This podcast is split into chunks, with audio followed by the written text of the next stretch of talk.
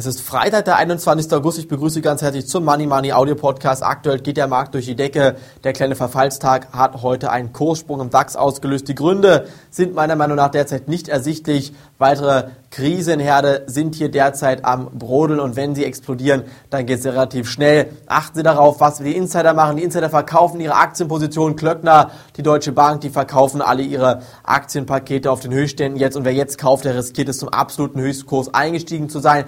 Der der Stoppkurs hat gegriffen beim DAX Put Optionsschein, da darf keiner mehr investiert sein. Neue Kaufmöglichkeiten werden sich dann ergeben, die werde ich Bescheid geben. Aktuell lohnt sich hier meiner Meinung nach derzeit auf diesem Kursniveau nicht mehr neu einzusteigen, denn die Risiken, die derzeit vom Gesamtmarkt ausgehen, von der Wirtschaft, von der Konjunktur ausgehen, sind extrem groß. In allen großen Krisen der Wirtschaftsgeschichte hat es solche Zwischenrallyes gegeben und die wurden abgewürgt, entweder durch steigende Zinsen oder durch neue große Probleme, die dann letztendlich auftreten. Mein Fazit ist hier für heute und jetzt nicht mehr neu einsteigen. Bei Solaraktien sieht es heute gut aus. Solar wird im Q-Cell steigen, da gibt es Gerüchte oder beziehungsweise gibt es erste Gedankenideen, die dahin gehen, dass man sagt, so eine Klausel soll eingeführt werden, dass europäische Firmen auch in Europa Solarmodule ähm, äh, kaufen. Wäre eine sehr, sehr gute, positive Lösung für SolarWorld und Q-Cells, die vor allen Dingen durch die ähm, sehr, sehr günstigen Module aus Asien unter Druck geraten. Ich denke mir, man kann bei den Solartiteln weiter investiert bleiben. Der DAX,